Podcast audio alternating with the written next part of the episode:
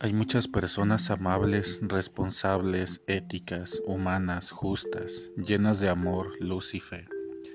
Los santos no son pocos, son muchos en el mundo entero. Dice el Apocalipsis 7, 2 al 4. Dios es el tres veces santo.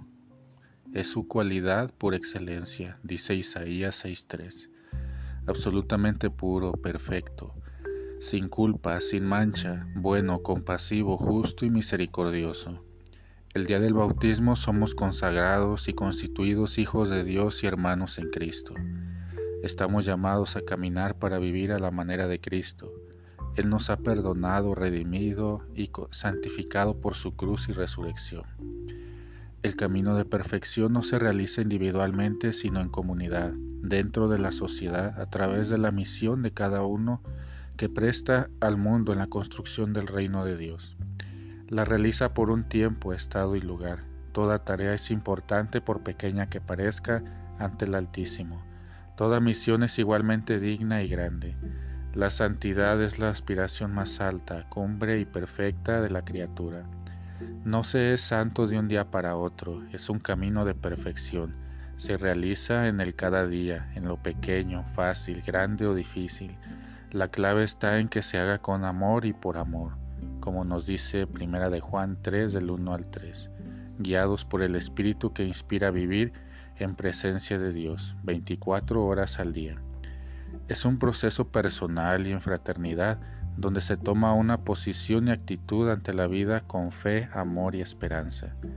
La gracia obra como el alfarero lo hace con la arcilla hace al Hijo de Dios más prudente, paciente, justo y fuerte al testigo del amor de Cristo, como dice Jeremías 18 del 2 al 6. La escucha a la palabra de Dios, la vivencia del amor y el perdón, la oración, el servicio, las experiencias de la alegría y el dolor, la vida sacramental son medios que ofrece la Iglesia a sus miembros en el camino a la santidad. Los bienaventurados, con clara identidad de fe y gratitud a la gracia y comprometidos con los valores del Evangelio, hacen parte de la comunión de los santos, es decir, están unidos y creciendo en el amor de Dios sin límites. Juan 14 del 1 al 6. La vida ejemplar de las santas y los santos anima a los peregrinos a seguir tras las huellas de Jesús. La santidad es lo contrario a la tibieza, la maldad, la injusticia, la mediocridad, la mediocracia, la ley del menor esfuerzo o hacer las cosas a medias. Santifica la actividad o trabajo, haz las cosas bien y con amor. Ese es el secreto de una vida en santidad y justicia. La santidad jamás será resultado de las obras humanas, sino fruto de la gracia de Dios en mí.